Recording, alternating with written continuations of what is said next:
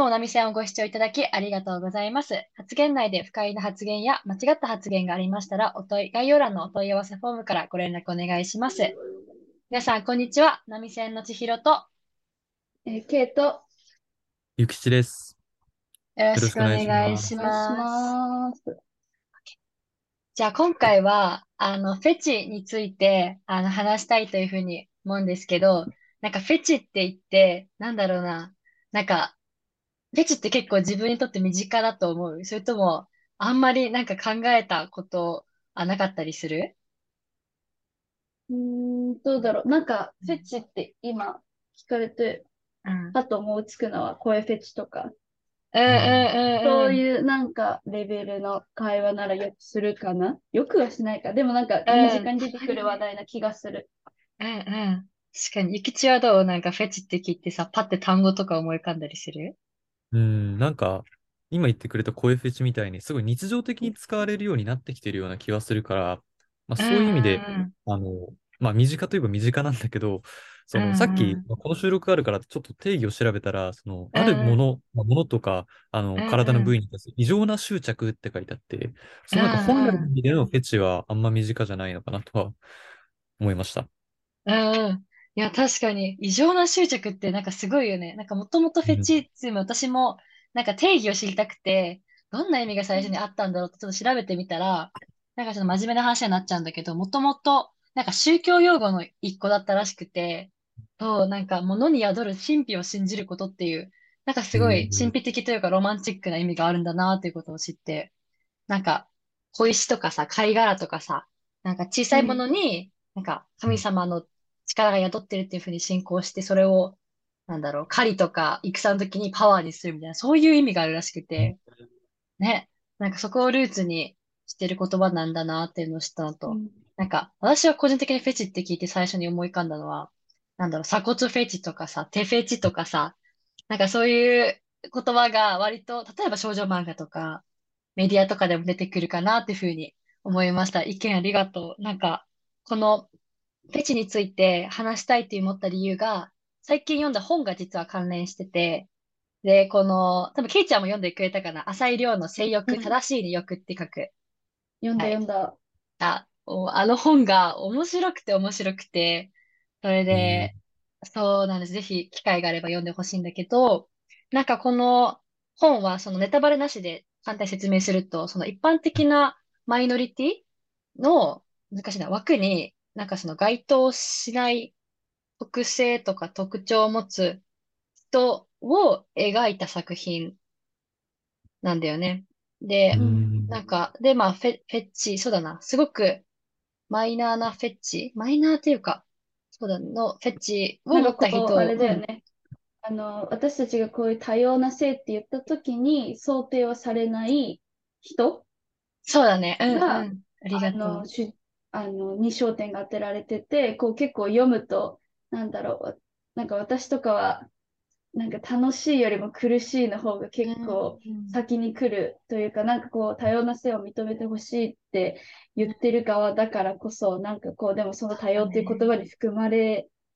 るものについて、なんか再考させられる感じだった、私は。ごめん。いや、すごい、今、ケイちゃんがすごい、もうすごくいい言葉でまとめてくれてて、なんか多様性って言葉でさ、片付けてしまうことって世の中たくさんあるっていうふうに、この時代だからこそ思ってて、ね、そうそう。だけどなんか、その言葉で片付けちゃうと世の中にあるいろんな人とかそのいろんな欲に対してすごい表面的で、なんか理解が表面的で止まってしまうっていうことがあるなっていうのを、うん、なんか反省というか気づかせてくれる本でもあって、うん、そうそう、ちょっと長くなってしまったんだけど、それでなんかフェチズムについて、とまあ多様性とかについて話していけたらなっていうふうに思います。うん。ちょっと前置きが長くなってしまった。話してみよう。話してみよう。で、なんか最初にちょっと聞いてみたいのは、そのフェチと、なんだろうな、倫理観みたいなところで、なんかどこまでがフェチで、どこまでが、なんだろうな、その、まあ、ある意味、異常性愛と呼ばれるものなのかなっていうふうに思っ疑問を問いかけてみてみたくて、まあ、それは主観でもあるし、その、まあ、第三者が定義するものではないとは思うんだけど、例えばだけど、小児性愛とかも、あの、まあ、いろんなメディアで取り上げられる中で、その、なんだろうな、その人の特性に対してどういうふうに、まあ人として社会として向き合うべきかなっていう疑問提起をちょっとしてみたくて、どう思うかな。なんか、う。うん。ん、今のその小児性愛が犯罪になってるのっていうのは、その子供は守んなきゃいけないよねっていう、なんとなくの共通理解が社会にあるからだというふうに思ってて、だから、異常かどうかっていうのを、その、うん、うん、一、なんか、バシッともう一時的に決めることはなかなか難しいのかなと。つまり、そのうん、社会というか、そこで多くの人が信じてる価値観とかに照らして異常かどうかっていうのが判断されるから、なんていうのかな、うんケースバイケースでしか判断できないような気はするんだよ。だからその小児性愛がいつの時代でも異常だったかっていうと、そんなことはないと思うし、うん、あ、確かにね、それはそうかもしれないね。すごい、めっちゃいい指摘かもしれない。うん、ううん、うん。んなんか、江戸時代とかする、あ、もういいよ。あ、そうだよね。江戸時代とか、うてか特にあの日本はそういう、なんだろう、年齢が空いた人たちでこう性行為があったこととか、なんかこう春画とかにも残ってるし、なんかそれは本当に、あの、なんだろう、その時代に何を正常とするか、でもなんかその正常とか異常っていう言葉ってものすごくこう、マジョリティの人が決めるものであるというか、うん、なんかあの、なんだろうな。うん、なんかその、小児性愛、ペドフィリアうん、とかはね、そうだよね。なんか今すごい話題に上がりがちだけど、うん、うん、うん。なんか別になんだ、え、ごめん、質問なんだっけ？あ、なんかね、えっと、その、どこまでがフェチで、そのどこまでが、まあ、まあ、罰則付きの異常性愛になるのかなっていうふうにな、なんかそれ二つ比べるうのなんかすごい変な感じがして、あ、そっかそっか。なんだろう、なんかわかんなうんい。フェティシズムは罰則されない。なんかあ、なんそうだね。常うん。なんか別にそのなんかトランスとかも異常って言われてる、言われてた時がある。てか結構その人によってまだ言われるみたいな感じだから、でもトランスであることに別に、なんていうの？異常だからって言って、こう罰則がいつでもつくわけじゃないし、なんかその2個、2つがなんかちょっとよくわかんないかも。なんか言われてあーしてる確かに。わかるかもしれない。ごめん、私の質問が確かに悪かったかもしれない。その、フェチズムがある、フェチズムを持った人がいるっていうことは、その、なんだろうな。ある状態だから肯定されるべきだし、でもどこからが、その、なんだろうな。ちょっと抽象的だけど、どこからが犯罪になるのかなってことを問いたくて。うんなんかそそれだと、のその、あの、さっき、あの、ゆきちくんが言ってたみたいに、その時代うん。に沿って何が、こう、まあ、重要な価値観とされるかうんうんとうん。か、なんか、その、いわゆる普通とするものが何なのかによって結構変わってくるのかなとは思うけど、確かにねその時代の詳しくないけどね。うん。うん、いや、ありがとう。じゃあちょっともう一個疑問提起してみたいかも。なんかさっきそれこそ私も、そのゆきちくんとあの、ケイちゃん言ってたさんあの意見に賛成で、その時代の、まあ多数の人がいわゆる持ってる共通倫理観とかに応じて、あの、決まるのかなっていうふうに私も今感じて、で、もう一個ちょっと、あと、具体例を投げかけてみたいんだけど、このフェチの収録をするにあたって、なんかいろいろツイッターとかで見てて、欠損バーっていうのを見つけました。でうん。うん、欠損バーっていうのは、四肢欠損、例えば、腕うん。がえっと生まれつきないとか、足が生まれつきないとか、身体的な、まあ、ある意味、障害を抱えている人、まあ、女の子が働くガールズバーがあったのよ。うんうん。で、それは、なんか、もちろんいろいろ物議とかもかましてるし、でもその当事者のその女の子、働いた女の子としてはすごくまあ、自分のありのままの姿が肯定されてすごく居心地いいっていう意見もある中で、なんか二人の今日のテストンバーに関する率直な意見聞きたいなっていうふうに思って、うんどう思う？なんかね、場所はね、あの、あ、いいのかな。え、感想？感想ってか今、あ、あ、ちょっと、あれかも。あの、具体的に、あの、場所、なんか、リンク送ってもいい？あとね、うん。ここら辺の今ごちゃごちゃ。検。索してみるね。あ、本当に？うん、ぜひぜひ。いや、なんかすごいなと思って、欠損バーっていうのが、なんかそこに着目する人もまずすごいなっていうふうに思ったし、うんなんかそこで、なんかできて何年か経ってるから、やっぱりそ、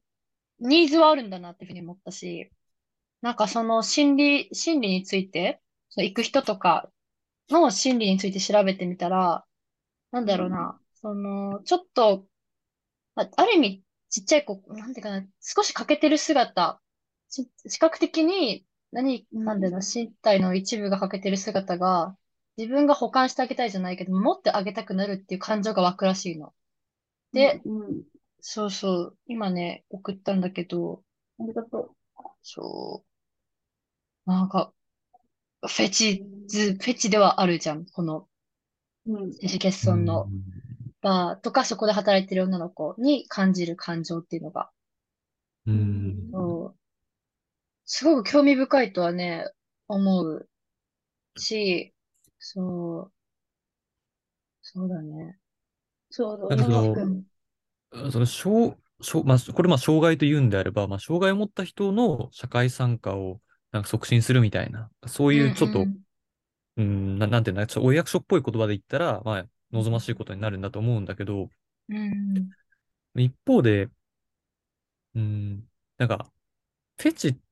てさ、なんか生まれつきのものなのかなっていうのがちょっと僕はよくわからなくて、例えばこうあ、いう欠うん、損バーみたいなものがあることによっうん、て、そういう欠損上、欠損な、なんていうんだ、欠損フェチを持つ人が増えるみたいな、そういうことってない、ないのかな。で、なんかそう、なんか、なん、なんとなく僕の、僕の場合は、なんかそういうことが頭に浮かんだから、なんうかこういん、う、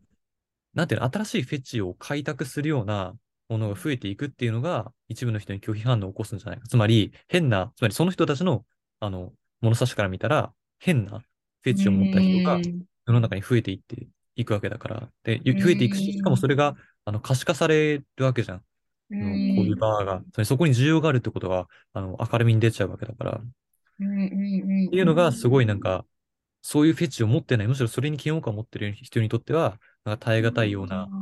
ものになるんじゃない？つまり自分には関係ないっていうふうにはなかなかしづらいのかなっていうふうにはああ、あうんる意味自分の内なる、もしかしたら湧き上がってくる反応に対するきょ、なんていうのかな、抵抗じゃないけど、もしかしたら、そのフェチが開拓される、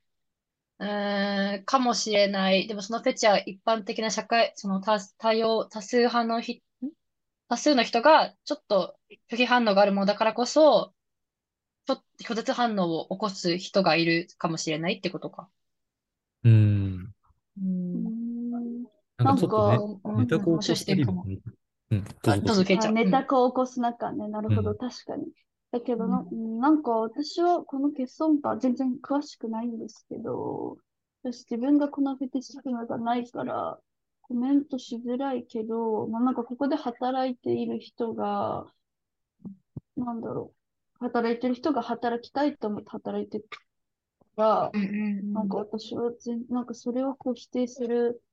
外野うんうんうんは、マジで意味わかんないなと思う。なんかこう、なんだろう、それ搾取されてる、こう、なんだろう、そういうふうにこう守ってあげたいとか、思われるのが嫌でうんって言うんだったら、なんかすごい、よくわかんそうなんだろう。うん、なんか良くない環境なのかなとか思うけど、でもなんかこうう、なんだろうね。うん、なんか、ね、なんかすごいコメントしづらいけど、んうんなんだろうね、別にいいんじゃうんないと思う？わかうんいや、んない。ありがとう。いや、そどうもそもコ、コメント求めること自体がなんか、私も、なんていや、そんなことないんかね、それは、すごい、そう、し難しにくい。質問だし、答えにくい質問だと思うし、そもそも答えなくても、なんていうのかな？第三者があんまりとやかく言うことじゃないのは、私もそういうふうに感うじる。ん、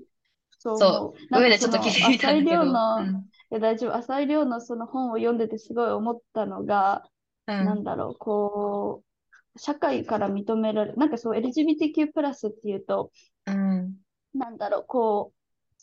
う、うん LGBTQ、なん、なんて言えばいいんだろう。なんかそのあの本をうん、読んだ時うん、に、すごいなんか、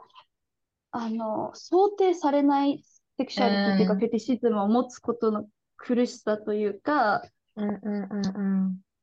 なんか、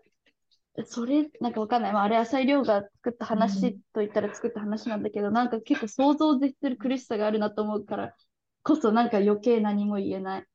そうだね。確かにね。なんかその、ある意味、そういう、まあ、欠損バーもそうだし、そのフェチの人、その、と共通のフェチのを持つ人人が集まれる場所っていうのはでも居心地がすごくいいのかもしれないね。なんか連帯とか自分は一人じゃないっていう、まあ、その規模感にもよるけど、なんかそのツイッターでさっき調べたときに、分かってたのは心臓フェチみたいなもの、あの、フェチを持つ人もいるらしくて、でもその、やっぱりコミュニティも狭いからすごくちょっとつながりたい一心で、まあ、SNS 活動とかいろいろやってったのね。なんかその姿も見て、なんかやっぱり人ってなんだかんだつながり求めてるなっていうふうに思ったりするし、なんか、うん。そうね、フェチズムを、その、あんま、す、すごくメジャーじゃないフェチズムを持つことに対する苦しさっていうのはもちろんあるのかなっていうふうに、本を読んでも感じたかも。うんなんか、フェティシズムを持つことイコール犯罪者とししてる人があまりにも多い気がする。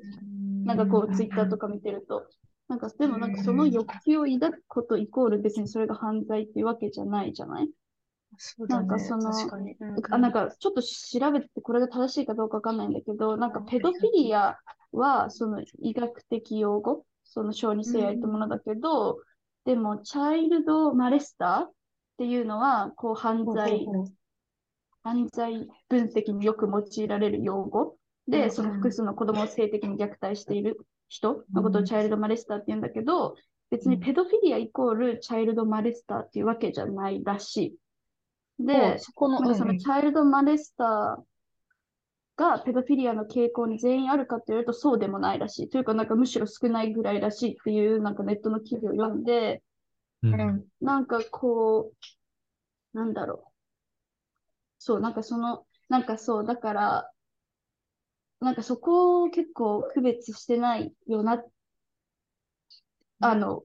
外野は、というか自分がそれに該当してない場合、あそういう欲求を抱いた時点でその人は犯罪者だみたいな風にななるけど、なんか結構その、まあなんかさ、よくテレビ番組でこう、ペドフィリアだけど、こう頑張って抑えてますみたいな特集ってよくあるじゃん、アベマとかがやってるそうだね、あるね。うん、見たことある。なんか。すごいそこの線引きが重要かどうかわかんないけど、なんか私はすごいなんか調べてて、へえと思って、なんか確かにちょっと誤解しがちかもっていうのは思った。そのさ、フェチが、まあ、フェチ、まあ、言ってしまえば個性なわけだから、まあ、個性を尊重しましょうみたいな。それは悪,、うん。悪くないよねっていう。のはすごい納得できるんだけど、うん、一方でさ、そのフェチって名が付くからにはさ、まあなんかう、ん、まあ、キモい、気持ち悪いフェうチん、が結構想定されるわけじゃん。だって、そう、そう、そうじゃなかったらわざわざフェチなんて名前付けづらいわけだから、そんな、うんなんていうの異常な執着っていうものに対して、なんかうん。気持ち悪いって感想を持つのは、なんかそんなにあの珍しいことではないかなというふうに思うんだけど、なんかさっき言ってくれた、うん。フェチイコール犯罪と結びつけるのはちょっと良くないよねって、それはすごいわかるんだけど、フェチに対してなんか気持ち悪いなと思って、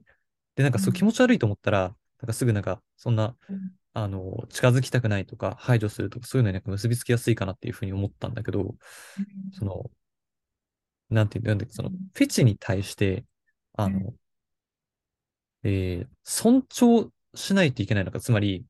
えっと、な待って待って、フェチを尊重するっていうのはどういうことなのかっていうのは僕はよくわからなくて、うん。そのうん、なんか口でさ、その、そあなたのは、うん。まあ、個性、うん。フェアのフェチはそのそれぞれの自由ですっていうのは、うん。それはもちろんできると思うんだけど、実際それどうやってで可能なの？だって、フェチに対して気持ち悪いって思っちゃうものはしょうがないみたいな意見も別にあり得ると思う。今さ、うんそのフェチってさ、尊重し合おうみたいな流れになってるの？それはなってないんじゃないかな。なんか、うん。それは、そういうムーブメントはないとはない。思う。なんかうんうん。うん、でもフェチのうん、別に尊重、なんていうの？なんかさ、ダイバーシティとインクルージョンって別じゃん。そのイン、例えばさ、その、フェチはさ、別にインクルージョンを目指してるわけじゃないと思うんだよね。フェチを持ってる当事者の人も。持ってないとわかんないけど。ただただそこに自分が強制して、する状態が一番好ましいって思ってる人が多いような感じが体感するんだけど、なんかそれをその、まあいろんな人、自分も含め、あの、それぞれが持ってるっていうふうにぜ、ふうにな前提を、前提で話すと、なんかその尊重っていうのはある意味感心しないことなのかなとか思ったりするかも。ううんん。その、まあ、深く詮索しないとか、例えばフェチを受けられ、受け、個人的な考えとしては、フェチを打ち明けられても、あ、そうなんだね、で受け流すくらいなのかなって思ったりもした。うん。うんなんか私がすごい、えー、なんかフェチをこう、なんだろう、そういう多様な性と結びつけるのって結構右派系の人が多い気がしてて、なんかそのツイッターを見てみると、なんかある人のね、こう、右派系の人なんだけど、こう多様な性的思考を認めるイコールペドフィリア、ズーフィリア、ネクロフィリア、近親相関も認めるということみたいな、そのなんていうの、簡単なイコール、なんかそれで、だからハッシュタグ、あの、LGBTQ プラス、LGBTQ、えっと、何これ、理解増進法を反対しますみたいなことを言ってる人いるんだけど、なんかそうやって、そうそう、だからめちゃめちゃ飛躍してるし、なんかその多様な性を認めるって、つまり、なんかこう、鍵括弧付きの変態とか、鍵括弧付きの異常者を認めることなんですよとか、こう、野放しにすることなんですよみたいな、そういうふうになんかこう、恐怖とか、こう、誤った事実で、なんかこう、全く当事者の話を聞いてないような、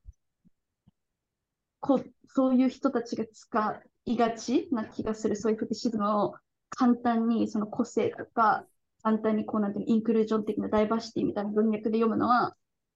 なんか、うん、そういうふうになんかこう利用してる人が多いんじゃないかなっていうのをなんかツイッターちらっと見てて思うけど、どうなんだろあー確かにね。難しいよね。なんかその、フェチズムってさ、その、フェチフェチを持ってるっていう状態は、そのさっき二人が言ってくれたようにさ、あの、決して犯罪とかそういうわけでは全くないその人の個性だけど、例えば、それを、犯罪的側面をさ、その、フェチズムとかバッシングする際にさ、取り上げられてるのはさ、例えばだけど、まあ、ここで引き合い出すのが正しいかどうかはちょっと私も判断つかないけど、トランスジェンダーの人が話すの、権利についての議論があるときにさ、なんかそのトランスジェンダーの人が、例えばだけど、まあ、お手洗いの話で、なんかその、なんだろうな、局部を露出するとかさ、そういう話、議論をする、そする人がいるじゃん。で、なんか、それってその人の、なんだろうな、まあ、可能性としてもしかしたらあるかもしれない犯罪性をさ、すごくそこが、だけが本本質みたいなふうに取り上げることだなっていうふうに思ってて、うんなんかそうやってフェチズムでも言えるのかなっていうふうに思ったりもした。なんか、うん。う。確かにね。うんじゃあなんか多様性の中でも序列があるのかな？その、つまり、序列？うん。よ、より積極的に受け入れられる、う。うんと、そういう、そういう多様性と、なんか、つまり、たまたまあ、乱暴に言うと、例えば LGBT に対して、あの、えーまあ、配慮、配慮って言葉よくないな。えっと、なんだろう。えーまあとりあえずあ LGBT を、なんか、例えば、あからさまに差別的に言うのは良くないよねとか、そういうのはなんか今ポリティカルコレクトネスだと思うんだけど、そういうレベルの話と、例えばフェチの話っていうのは、同じ多様性の中の一つの要素だとしても、ちょっとレベルが違うっていうことになるのかな、今のところからすると。うん。うん。そうねなんか、うん。なんか全然、だからでもさ、同じうん。序列じゃなくて、同じ土俵の話じゃないっていうか、それはそ同うかも。じ土俵？同じレベルの話じゃない？レベル？なんかそう別になんかどっちが上とか下とか、うーん、わかんない。ちょっと言葉がよくわかんないな。同じ土俵じゃないがなんか一番しっくりくる気がして、なんかこう、例えば、同性が結婚の平等とかうんっていうのと、なんていうの？なんかそのフェティチズムの話ってなんかさ全然違う話確かにね。でもさ、あ、ない今い。と思うんだけど、でもなんかそれをわかんなうんい。序列と捉えうん。るうんうんあ、でもわかるでもあれかもよなんとなくわかるよ。うん。どうぞどうぞ。あ、ごめんね。2回も中断してごめんね。なんかそれはな、確かに今序列があるかもしれないし、そのさっき行き違えてたことに戻るけどさ、今の時代の序列はもしかしたら LGBTQ が優先されてるのかもね。だし、もしも例えばここ LGBTQ の、まあ、同性カップルの婚姻の自由とかが認められたとか、いろんな権利保障がされたら他の、まあ今日が当たっ、光が当たってないマイノリティの人たちの権利保障とかもなんか話、議論に上がるのかもしれないなと思って、やっぱりその時代のマジョリティの声がすごく、なんだろう、まあ、時代の、時代性ってあるなっていうふうに感じたかも。うん。確かに。もしかしたらなん将来、いや、な、なんでその LGBT、例えばその今言った LGBTQ と、あのうん、テチとで、同じ多様性の中でもちょっと異なる対応というか見られ方がされているのかって言ったら、それは、あの、片や LGBTQ の方には、あの、これは自分たちは虐げられてるっていうふうに声を上げて抵抗する人がいて、まあ、その結果、あの、徐々に徐々に、あの、状況が変わっていったっていうことだと思うんだけど、なんかのフェチを持っている人っていうのが、えー、うんと、自分たちの、自分たち虐げられてるっていうか、そういう、あの、LGBT、なんか、えっ、ー、と、反差別運動みたいな感じで、あの、声を上げて、うん、自分たちの社会の中で見られ方を変えていこうとするみたいなことってあり得るのかな？でも、ただ、なんか、わかんない。フェチってさ、うん、そもそもなんかこう、思考、なんていうの？なんか全然違う気が、なんかそれを私はなんか、セクシュアリティわかんない。フェチシズムでセクシュアリティとちょっとどう違うのか私はわかんないんだけど、まあ、違うか。違うと思うんだけど、なんかそれをなんかこう、イコールで比べるのめっちゃ変な気がする。なんかうまく健康できないけど、難しいよね。でもなんかフェティズムっていう言葉でまとめると、なんかその、他と違いに感じやしなくもないけど、そもそもいろんな性愛のあり方があるよね。で、その中の一部が例えばフェチに代表されるような性愛で、その中の一つが、例えばじゃあ同性に対する感情、同性愛とかっていうふうなあの、フレームワークで考えると、もしかしたら、あの、土俵は同じなのかもって思えたかも。なんか、捉え方にもよるのかなっていうふうには思うし、多分今の時代の捉え方だと、その前者の、あのー、なんだ ?LGBTQ とフェチみたいな感じの捉え方になるのかもしれない。まあ。え、どういうこと？どういうこと？最後あ、ちょっと説明がごめん、めっちゃ下手かも。なんか、もう一回言うね。で、分からなかったら多分私がね、あの、多分ナンセンス言ってる。えっと。いや、全然大丈夫。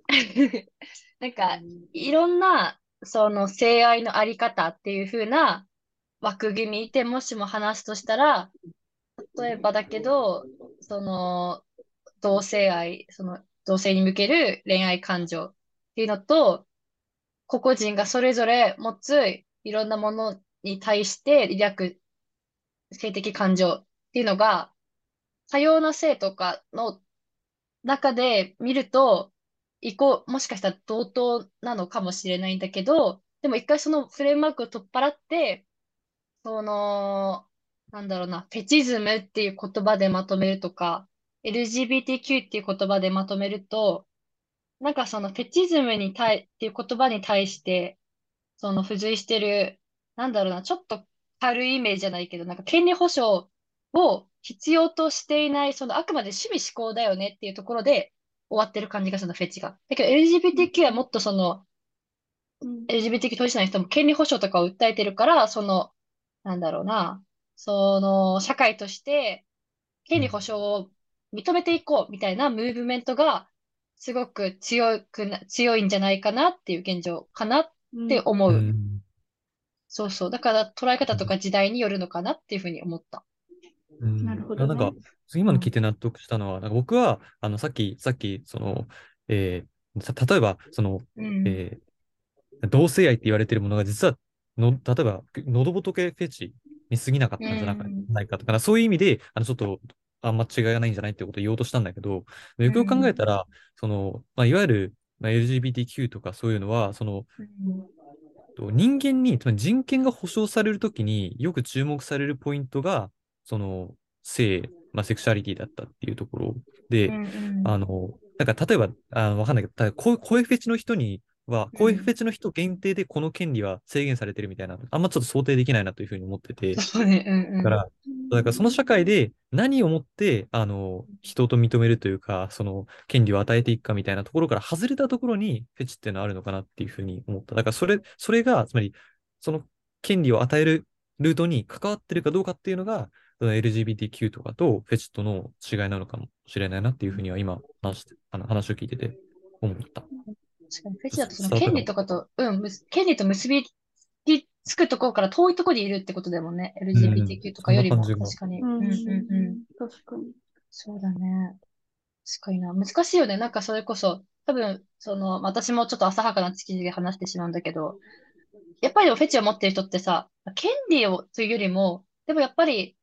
なんだろうな、その自分が安心できるコミュニティっていうのは求めてるのかなっていうのはツイッターとか見ても思った。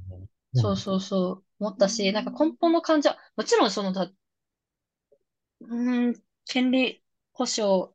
は、その同性カップルで結婚ができないっていう、まあ、権利と、自分の存在を、フェチを持ってる人が自分の存在を肯定、社会から肯定してくれる権利っていうのは、もしかしたら、まあ、粒感が違うのかもしれないけど、でも、感情としては似てるというか、し似てるんじゃないかなとか思ったりする。うん。あの、へイちゃんがさ、その二人の意見に対、フェチズムに関して、なんかその思うところが、あの、あったら共有してほしいなっていうふうに思って。うん。え、なんかわかんない。二人が何を理解してるのかわからないぐらい私はちょっと混乱してるんだけど、うんうん。うーん、なんか、わかんない。わかんない。あの、なんだろうな、なんかその、私はせ、うん、なんか、うん、なん、なん、何、何違うって思うから、フェチと LGBTQ を並べることが、に対する違和感があるのかななんか。めちゃめちゃある。うんうんうんうん、それはすごくあって、別にそれはフェチを下に見てるとかじゃない、全然そういう感覚じゃなくて、うんうんうん、ただ、なんかその、なんだろうね。うん、ん、なんか、うん、なんて言えばいいんだろう。なんかすごいそれに違和感があるのは、うん、そうだけど今言語化できる感じはしない。うん、確かに違和感も私はもちろんあるかもしれない。同じ投票で比べるのは。なんかその権利うん、なんだろうね。なんかすごい、でもそのなんかペティ、だってさ、そのレズビアンであることと、フェチが一緒の部類に入るんだったら、なんで、うん、ヘテロは入んないの？それに。なんかその、なんていうの？なんかその、なんかすごいよくわかんないんだよね。そのなんかせ、なんていうんだろう。え、それはさ、なん、それ、何のグループなの？その、まとめてるのは何のグループなの？っ。あ、フェチズムをまとめてるグループと LGBTQ をまとめてるグループは何なのかってことかな。で、それを一緒に、一緒かもしれないねっていう時の、そのまとまりは何なの、ああ、あ、そうだから、僕が思ったのは、あ、どうぞ、これもしかして僕の通信むっちゃ悪い？なんか、うん。声聞こえてる？私が多分途切れ途切れに話してるだけ。えっと、バチクソ聞こえてる。途切れ途切れに話してるだけ。ごめん。最近すごい通信状況が悪いので。OK。なんか、あの、僕がさっき言わんとしてたのはどういうことかっていうと、例えば、えっと、LGBTQ っていうのを分類するときに、あの、セクシャルオリエンテーションっていうのが一つ軸として設定できると。それが、うん、あのどの性を、あの、性愛の対象にするかっていうので分けてるっていうのは一個あると思うんだけど、その性愛が向く対象っていうのが、特定の対男とか女っていう性である必要性は必ずしもないんじゃないとかっていう。例えば、あの、別に男女問わず、わかんないけど、えー、爪の形が美しい人に、魅力を感じるっていうような性愛も別にあり得るんじゃないかなっていうふうに僕は思ったっていうこと。だからその、性愛の対象が男女っていうところにとどまらず、それを、その対象をもっと広げて考えたら、フェティシズムもちょっと似たようなものなんじゃないかなっていうのが、さっき言わんとしたことだった。多分それはでも、今日これに対して共感する人もいればしない人もいるような感じもして、多分性愛っていう、あの、共通の、なんていうかな、その、そもそもその、ケイちゃんがいないっていうのは違和感を私も抱くし、そこのまあ、本来だったらその交わらないような二つの要素を、もしかしてそのオーバーラップする部分とか共通軸があるんじゃないかなっていうふうに考えたときに考えられる可能性として、まあ、性愛があるのかなっていうふうに、な考えがあったっていう。多分学術的な部分にも多分寄ってるのかもしれないし、うん、なんか同じふうにそれこそ考えると、でも、私はそうなったとしてもさ、いや、同性婚、はよ認めろよ。そっちの、それは優先だよっていうふうに思うのよ。そう。うん。ごめん、私って納得しない顔するの得意すぎるよね。ごめん。え、なんか全然わかんない。え、なんだ、だ、なんかさ、よくわかんないな。なんか、よく全然わかんない。だ、なんか今、ごめんね、本当に。全然いいよ。なんかじゃあ、例えばさ、うん、だってレズビアンで、うん、その爪の形がフェチな人もいるわけじゃん。いると、いることができるわけじゃん。だからなんていうのそのセクシャリティとフェチをなんかこうまずこう切り離してるのもなんかすごい変な感じわかんない。わかんない。私はめっちゃ今適当に話している。ただなんかその、私の違和感がすごいなんか、え、それって本当にそう、なんていうの？多分、あれじゃない、ラベリングの弊害じゃない？なんか、うん。ラベル、フェチっていう言葉をつけるとか、LGBTQ って言葉をつけてるから、うん多分、そこに、なんだろうな、社会的に今取り上げられてるのは、権利保障叫ばれてるのが LGBTQ だから、なんか優劣じゃないけど、なんか、って感じちゃうんじゃない？違うかな？え、ごめんなさい。質問何でしたっけ？あ、ちょっと待って、質問なんだったっけ？全然わかんなくなって最初は、その、フん。ェチ、えっと、フェチはどっから異常なんですかみたいなところから始まったような気がしてて、フェうん。フェチというか、なんか、となんか性愛の中で、あの、異常というか、あの、うん。禁止されるべきもの、そうじゃないものは何なんでしょうっていう話から始まってて、で、それについて、それについていろいろ話していくうちに、あの、そういえば LGBTQ とかとフェチって、あの、同じ性愛のあり方のような、にも捉えられるけど、全然受け止められ方が違うよねと。うんそれってなんでなんだろうねっていうので、今話してるっていう感じ。例えばさ、ケイちゃんがさ、その、うーんと、例えば女性が女性にレズビアンの人が、パートナーの、あー、でもちょっとごめん、これさ、一回忘れて。なんかさ、ちょっとね、あの、悪い例だった。うん。えっと、なんだろう。今言ってくれた、ささっき、さっきうん。あの、ケイが言ってた、その、うん。ただ爪が好きなのがレズビアンな、レズレズビアンの人かもしれないじゃんっていうのは、これはその、どっちのラベルを優先するかだと思ってて、うん。確かに。レズビアンの人、もともとレズビアンの人がたまたま爪フェチなのか、それとも爪フェチの人が爪が綺麗な人に女の人の方が多いからレズビアンになったのかって、それどっちかっていうのは微妙といえば微妙じゃない？あなんか、ごめん、今結構ちょっと現実離れしてるけど、そんな爪で、爪でそんな反応するないないと思うけど、まあ。うんでもなんかわかる。うなじとかさ、その、そこでもある意味その、あれ相手のし身体的な特徴でもあるしね。うなじとか鎖骨とかさ。あと、いや、これ難しいわ。やばい。私も。ちょっと私、私もうわかんない。今日、ちょっと。え、ごめん、すみません。ななんか本当なんかその全然わかんない。うん。いや、なんかさ、例えば、た、例えばだけど、極端な話、告白する一ときにさ、回だけ、もう一回だけ質問を言ってください。あ、えっと、私もう一回聞きたいか今、も。今、今話してるのは多分、あの、フェチと LGBTQ って何が違うの？まあ、うんと、あ、そうだね。一旦、一旦そう、それで、え、それがでもさ、問いでじゃあ私、その質問がやっぱ納得いかないわ。そのなんか、フェチと LGBTQ プラス何が違うのっうん。て、うんうえん。なんでそこにヘテロが入んないのってめっちゃ思うの？ああ、ごめんごめん。ここにヘテロが入らないかなるほど、そこにヘテロが。すごいそれうんうんが違和感ですわ。ああ、わかったわかっあた。すごい理解したヘテロが入らないの超マジョリティじゃねって思う。なんかすごい、そうだね。あすいません、こんな時間を食って、そんなことーがいやいやいや、大丈夫だよ。ただそうだね。なんかす、確かに。うんはなんかだってヘテロうんの人でさ、めっちゃそういうフェチシズム、わかんない、どっちのラベルを先にするかって、さっきのあのゆきちくんの話、すごい私は個人的に、おーと思ったんだけど、なんかそれへ、なんか私たちがそのこの話をする前提として、ヘテロは除外みたいな、うーん、そ。れフェチ、フェチは関係ないでしょとか思うんだよね。すいません。わそう思いましたわでもないし、むずいよね。なんか、いや、それは、ななんかちょっとす納得はしたけど、確かに。フェチを持ってる人でもそのフェチの、なんだろうな、フェチにもやっぱりレベル感がありすぎるのかな。その、LGBTQ って言葉でまとめると、わりかし、その、レズビアン、ゲイとか、そのそれぞれの、あの、特性とかの性的指向に対してら名前がついてるけど、フェチってまとめちゃうとさ、例えばだけど、私生活にそこまで支障が、支障がないようなフェチ、例えば鎖骨フェチとか、あっていうフェチから、その、なんだろうな、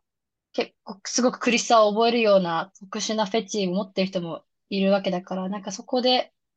まとめるのも、あのうん。フェチって言葉があまりにもまとめすぎてて、で、そこにはその LGBTQ じゃないっていう時点でマジョリティに含まれてる人もいるから、やっぱ、フェチって言葉、ラベルがさ、広すぎて曖昧で、ややこしいんじゃないかなって思うかも。あと、なんかそのうん LGBTQ って言葉を使うときに、なんだろう、ヘテロじゃないみたいな。で、その何、その、うんゆきちくんがさっき言ってたけど、なんかその何が好きみたいな、その性愛の意味で、こう LGBTQ プラスを捉えるっていうのが前提になってたと思うんだけど、トランスは別にそうじゃないし、うん。あ、なんかそうね。その確かに。うんそうだからフェチはなんか何々が好きみたいな感じ？うんだけど別にその LGBTQ プラスが別にそう何々が好きだから、えなんていうの？ヘテロ、うん。異性が好きじゃないからうん。こうまとめられてるグループでもないし、うん。うんなんかそこの、そこはイコールじゃないうん。気が私はなんとなくするから、うんうんうんうん。なんか違う、ごめんなさいね。ずっともやもやしてたのそれかも。い言わんとしたことが、おすごい今で分かったかもしれない。すいません。時間かかりすぎわろた。えそう、だからなんかそう、そうね、フェッそうね。うん。そう。フェチがちょっといろんな、なんか多分人によって多分想像してるものが全然違う。気が。う。ん。う。ん。それもあるかもしれない。ないよね、多分。う。んう。んう。んう。ん。確かにね、その、そう。だね、LGBTQ と比べるので、そのケイちゃんが言わん、その言わんとしてた、あの、そもそも形違いなんじゃないかなっていう。ところが分かったかもしれない。特にそのトランスジェンダーの人の話は分かりた、分かりやすかったかもしれない。その、好きの感情じゃなくて、その身体的な性の話っていうことも含めて、分かったかもしれない。なんか、100%分かってるわけじゃないけど。うん。ちょうん。いいや、むずいよなんか言おうとしてるゆきちくん。いや、そしたら、あ、いやいや、全然。フェチはそしたら、えっと、な。ジェンダーアイデンティティには関係ないけど、セクシャルオリエンテーションの一亜種みたいな感じになる。い一じゃないね。いっぱいある亜種の、みたいな感じになるのかな。そうなの。例えばさ、うん。例えばさ、ペドフィリアとかはさ、うんネットで調べるとさ、セクシュアリティって出てくるわけですよ。うん。あ、はあ。はあはあ。マジネットね。うんうんうんうん。そうね。えネットだからネットすぎてちょっと気持ちが落ちない。うん。いやで出てくる。嘘かも。でさ、セクシャリティっていう名前を与えてしまったら、その、なんだろ嘘だ。ネットで今出てきません。えー、ちょっとう。待って。うんうん、出てきてない。ごめん、嘘ついた。ごめんなさあ、い。いいいしますいいよ。オッケごめん。あえっと、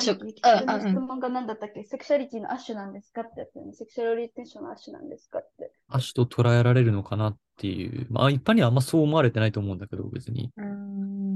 ん。あ、そうなのか。え、亜種らなんじゃね？違うの？そうかもね。いや、その捉え方、認識をしてる人が少ないだけで、そう捉えることもできるかもね。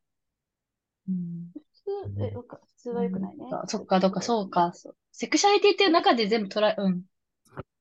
得た方が自然だったかもね。さっき性愛っていう風に捉えてたけど、なんか、まあ、っていうよりもやっぱセクシャリティとかっていう風に捉えたときに、その、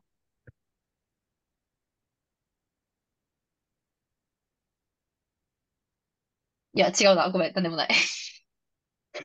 やばい。今日の議ね、論やばすごぎる。めんごめんごめん。でもどうしよう、一回なんか？閉めるか。え、いいと思う。いや、いいと思うよ。だえ、私は個人的にセクシュアリティ？っうん。ていうことに結構納得、うん、うんって納得するかも。例えばなんか授業とかで、うんそういうふうに言われてたら、うーん、っていうえ、じゃあさ、例えばだけどさ、なんか、いろいろ調べた中でさ、その、私が、あの、これカット、カットするかも。なんか、やっぱり、すごい抵抗感があったさ、フェチがさ、まあ、従姦とさ、カニバリズムだったんだけどさ、やっぱそれは人の生死がさ、すごく関わってくる、ある意味まあタブー化されてる、ちょっと宗教チックでもあるフェチだと思うんだけどさ、その、えっと、せ、えフェ、フェチズムとか性的欲求をセクシャリティの視点から見て分類することってできるのかなと思って。なんかでも、その、私セクシャリティっていう言葉を使ったら別にそれが正しい性のあり方、正しい性のあり方っていう意味じゃないと思っ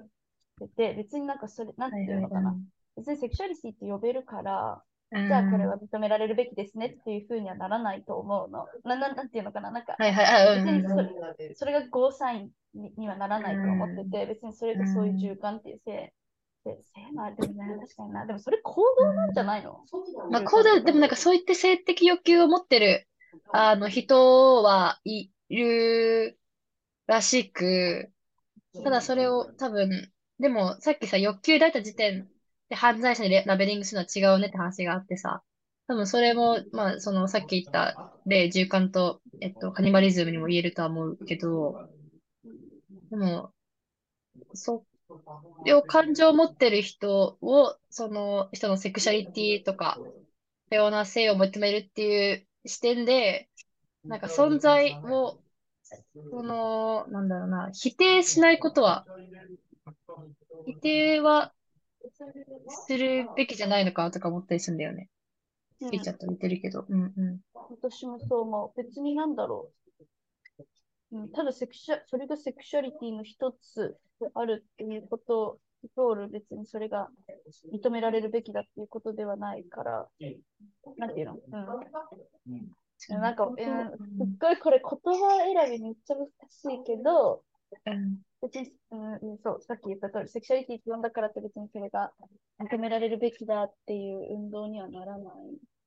うんゆきちなんかあったりする？そのコメントとか。もう、もうそれは多分終盤行くつもりではある。うんあ、いや、そうだ。いや、なんか、別に、あ、今回その、そのフェチがもしかしたらうんセクシュアリティの中に続けられるかもしれないみたいな、そこは、この収録の前にあんま思ってなかったことだから面白いなって思うっ